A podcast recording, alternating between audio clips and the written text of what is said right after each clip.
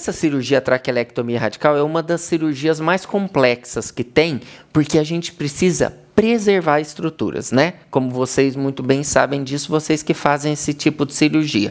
E sempre que a gente vai preservar a estrutura, é difícil a cirurgia comparado com a cirurgia que a gente faz, tem que fazer toda a ressecção. Por exemplo, a esterectomia radical, ela é uma cirurgia complexa, mas ela é uma cirurgia mais rápida do que uma traquelectomia radical, pelos detalhes técnicos da preservação. Bom, o que eu tenho feito aqui é tentar, através desse bloquinho branco aqui, mostrar o pensamento que eu tenho do campo cirúrgico ao final da cirurgia.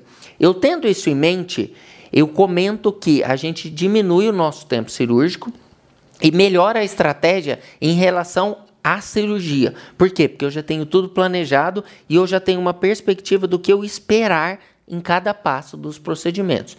E aqui nesse caso, a gente não vai tirar o útero. Pelo contrário, a gente vai preservar o útero, mas o, a primeira coisa que a gente deve pensar é que a gente deve sempre, numa paciente com doença oncológica, a gente respeitar os princípios oncológicos. Independente se você vai fazer uma traquelectomia radical ou uma histerectomia radical, você precisa tirar paramétrio. Aqui não vale a conversa a respeito de quanto parâmetro a gente tem que tirar. Eu vou falar aqui para vocês como eu acredito que deva ser a cirurgia com ressecção parametrial. E a extensão lateral é você que vai decidir, proporcional a vários fatores. Dentre eles, um deles é o tamanho tumoral. Mas vamos lá. Na esterectomia radical, que vocês viram lá, tem alguns passos que aqui vão ser semelhantes. Por exemplo, na traquelectomia radical, a primeira abordagem que a gente faz é a linfadenectomia pélvica ou a pesquisa do linfonodo sentinela, que nos tumores menores, ele cada vez mais está evidente essa pesquisa do linfonodo sentinela. O que, que, é interessante, e ele, como ele é menos mórbido do que a, a linfadenectomia pélvica, muitas das vezes opta por isso em alguns tipos de tumor, em alguns protocolos de pesquisas, em algumas doenças. Então, é, você vai analisar o que você vai fazer, mas no nosso guideline que a gente segue, a gente faz essa abordagem primeiro. Por quê? Porque ela pode contraindicar o procedimento da traquelectomia radical por alguma evidência de metástase linfonodal e também porque ela é o o passo inicial da abertura do reto peritônio profundo. Então, quando eu vou fazer, por exemplo, uma linfadenectomia pélvica, as estruturas pélvicas laterais, artéria umbilical obliterada, já ficam dissecadas e eu começo então o meu primeiro passo da cirurgia, que vai ser a abertura dos espaços avasculares. Mas você abriu os quatro espaços avasculares, que é o paravesical, medial e lateral, o pararetal medial e o para-retal lateral, que a gente conhece também como Lático e Okabayashi, e o quarto espaço, que é o espaço de Iabuki. Você abriu esses quatro espaços, aí você vai partir para a parametrectomia. E independente da cirurgia que você fez, faça ou da decisão que você tenha, você vai tirar um tanto de parâmetro na ressecção lateral. E é importante que esses espaços estejam abertos para você preservar as estruturas nobres, qual principalmente a inervação pélvica profunda. Então, o plexo esplâncnico e os plexos hipogástricos inferiores. Bom, você vai ter aberto essas estruturas, você vai partir para isolamento da artéria uterina. Bom, vocês viram no vídeo anterior que a gente tem o primeiro ramo medial da artéria umbilical obliterada, essa é a artéria umbilical obliterada. O primeiro ramo medial que ela der é da artéria uterina. E eu preciso isolar a artéria uterina aqui atrás. Por quê? Para eu ter paramétrio. Eu faço a ligadura da artéria uterina e na esterectomia radical eu já faria a secção do ligamento redondo. Na traquelectomia radical eu não faço a secção do ligamento redondo. Pode fazer? Pode fazer. Facilita a cirurgia? Não necessariamente, mas é um dos pontos dentro da cavidade que faz a inervação uterina.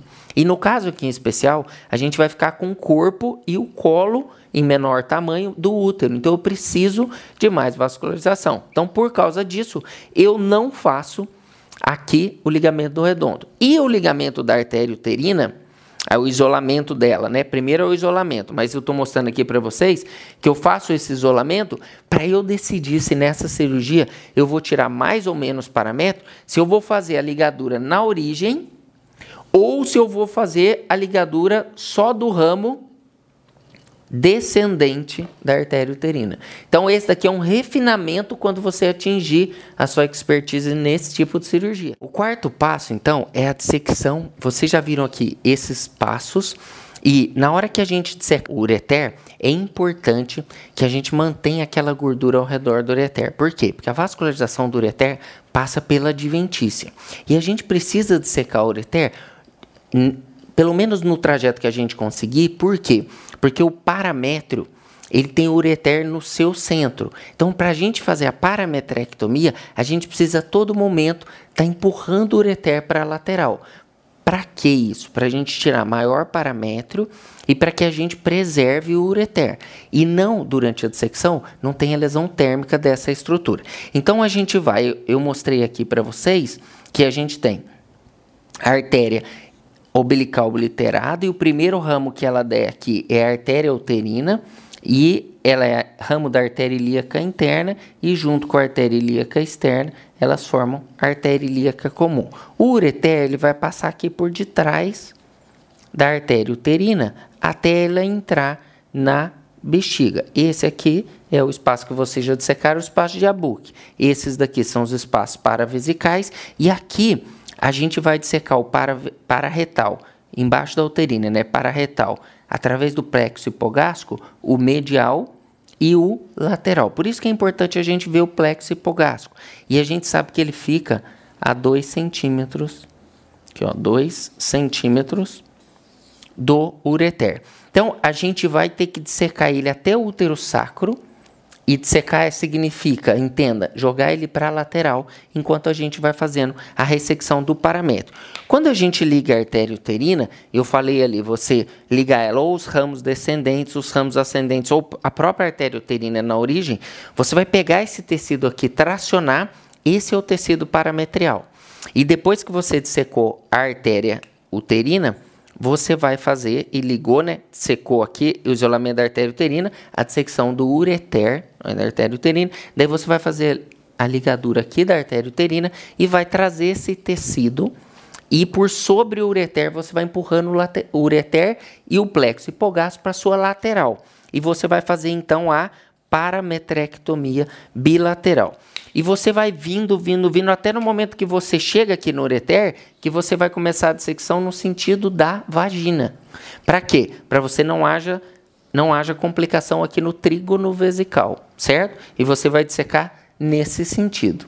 Certo? Aí o que, que você vai fazer nesse momento? Você vai partir para o outro lado. E daí você vai repetir o passo 2 até o passo 5.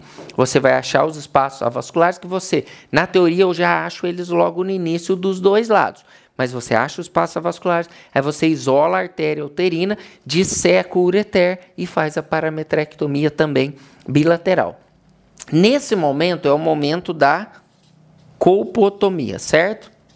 Aqui que vai estar a diferença da histerectomia radical da traquelectomia radical. Por quê? Porque você vai fazer a colpotomia a 2 centímetros abaixo do colo do útero, e daí eu faço, para mim é mais fácil, o que, que eu faço? Ó, aqui a gente está no sexto passo. No sétimo passo, então, o que, que eu faço? E aqui que é a diferença da traquelectomia radical. Eu vou por via vaginal, então eu vou por via vaginal e trago o útero para baixo. Então o útero por via vaginal ele vai ficar assim, ó. Eu trago o máximo que eu consigo e o que que acontece aqui, ó? Só para vocês entenderem. O que, que acontece aqui? O parâmetro está aqui do lado. Ó.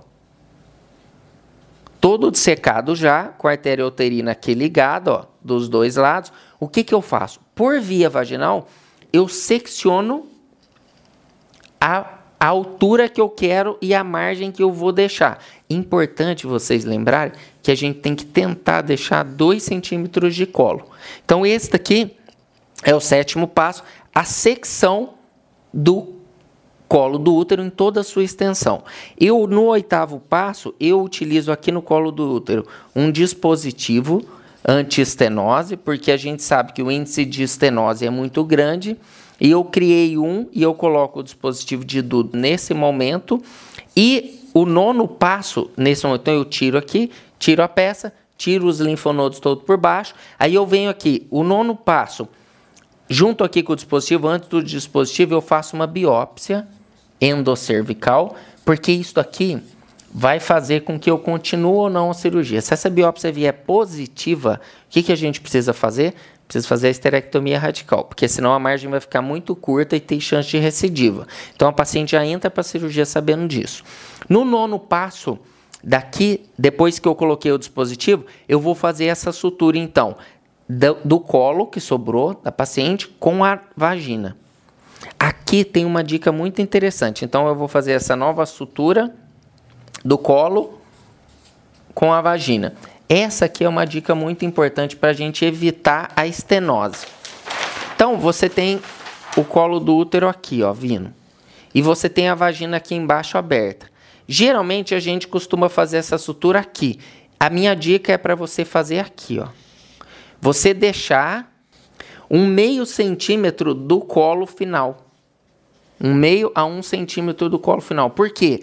Porque é muito comum o novo colo com a vagina, o colo se apagar e tende a ter estenose do canal endocervical. Então, esse daqui é o passo extremamente importante e essa é a dica dessa cirurgia. Aí aqui tem um dispositivo fixado aqui no colo do útero e aí aqui a gente acabou toda a cirurgia porque a gente faz uma sutura contínua aqui 360 graus. Para facilitar, eu pego a vagina aberta e faço quatro pontos de reparo nela. Com eu uso aqui em especial o fio, esse Vicril 3 zeros.